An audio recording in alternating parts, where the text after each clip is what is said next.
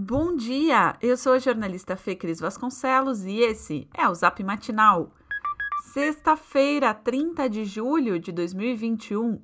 Você pode não perceber, mas vai estar um pouquinho menos frio hoje. Em Porto Alegre, mínima de 2 e máxima de 15 graus. Enfim, a ampliação da faixa etária da vacinação em Porto Alegre. A partir de hoje, aqueles com 30 anos já podem procurar uma das 12 unidades de saúde ou o drive-thru do Bourbon Valig pela primeira dose. Mais informações no link do nosso boletim de texto. Suspensos desde março de 2020, grandes eventos com público devem voltar a ser realizados em breve no Rio Grande do Sul. Segundo o GZH, eles podem começar até já na próxima semana. A intenção dessa volta foi confirmada pelo coordenador do Gabinete de Crise do Rio Grande do Sul, Marcelo Alves, nesta quinta, mesmo dia em que o Rio de Janeiro detalhou seu plano de reabertura. Alves enfatizou que a vacinação deu provas de que funciona. Só que isso não deve servir para uma flexibilização desordenada dos eventos. Ele disse o seguinte, aspas, a liberação vai ocorrer, mas ainda precisamos discutir como será feita. Isso foi falado em uma reunião da Câmara Municipal de Porto Alegre que discutiu a volta do público não só para eventos, mas também para shows e estádios de futebol, algo que já está sendo autorizado em outros lugares como o Distrito Federal. O aceno ocorre em um momento em que a Prefeitura ainda espera um posicionamento oficial do governo do Estado quanto à liberação. Em nota, o Executivo Municipal informou que respondeu aos questionamentos do Piratini há uma semana. Empresários também pressionam para uma flexibilização o mais rápido possível. Assim como o prefeito Sebastião Melo do MDB, o grupo usa a permissão da realização da Expo Inter para reforçar a cobrança. Antes de liberar, o Comitê de Crise quer analisar os resultados do evento teste realizado esta semana em Porto Alegre, e no qual houve testagem do público que foi liberado de usar máscaras. Parte dos 556 presentes passou por novos testes, ainda sem resultados.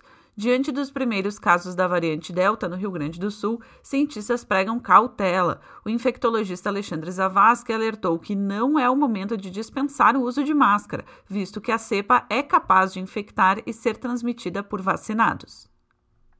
O esgoto de Porto Alegre registrou a menor presença de coronavírus desde março deste ano. Dados do Centro Estadual de Vigilância em Saúde apontaram ainda que, pela primeira vez, a estação de tratamento de esgoto Serraria, que atende 50% da população, não detectou carga viral do SARS-CoV-2. Já na estação localizada no bairro Sarandi, foram identificadas 93 mil cópias genéticas por litro analisado. Segundo informações da vigilância, nesse mesmo local, a maior presença do vírus foi constatada há quatro meses, com 800 mil cópias genômicas além de 600 mil na serraria.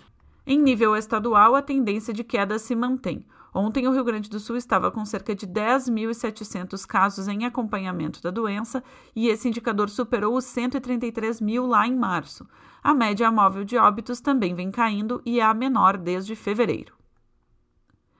A segunda onda de frio intenso que atingiu principalmente o Rio Grande do Sul e Santa Catarina, ocasionando chuva congelada e neve, pode ser intensificada. E isso não tem apenas a ver com a presença da famosa massa de ar polar, mas também com mudanças climáticas no planeta. A Terra segue com um aumento gradativo de temperatura, o que não impede que novos períodos congelantes sejam registrados no Brasil. Conforme o geógrafo e climatologista da URGS, Francisco Eliseu Aquino, um dos primeiros a analisar as conexões climáticas entre o sul do Brasil e a Península Antártica, as duas regiões trocam massas de ar. O território brasileiro envia ar quente e a Antártica manda o ar frio. Aquino explicou que o calor acima do habitual no Rio Grande do Sul em um dia perturba a relação entre as duas áreas, abrindo caminho para o registro de temperaturas congelantes pouco tempo depois. Mudando de assunto, Frustração é apenas uma das palavras que resume a situação de alguns dos cerca de 10 mil professores que tiveram vínculo encerrado com a Secretaria Estadual de Educação nos últimos sete anos. Sem reajuste desde 2014, a categoria precisa lidar com a falta de perspectiva e de dinheiro.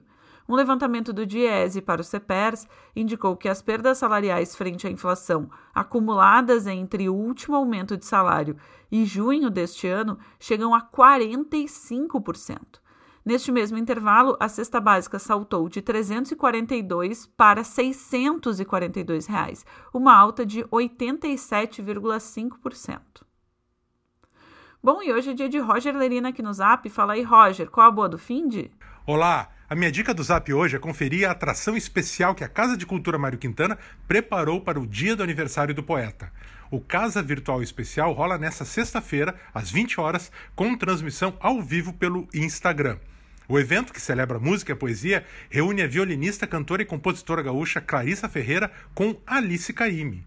Neta do mestre Dorival Caime, a cantora compositora e atriz Alice traz a tradição familiar para a homenagem a Quintana ao lado da musicista, etnomusicóloga e pesquisadora bageense Clarissa Ferreira.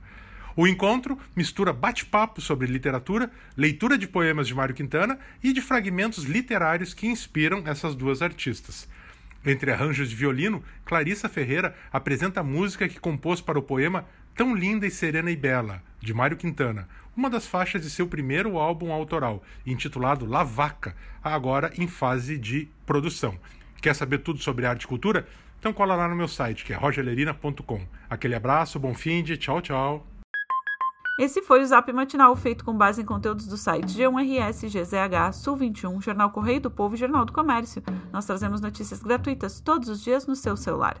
Se você conhece alguém que também vai gostar de receber os nossos boletins, encaminhe nossa mensagem para essa pessoa. O link para inscrição está no nosso boletim de texto.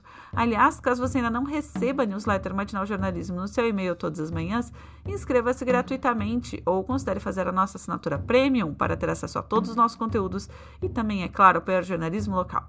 Siga também a gente nas redes sociais, arroba Matinal Jornalismo no Instagram e arroba News Matinal no Twitter. Um abraço e ótima sexta!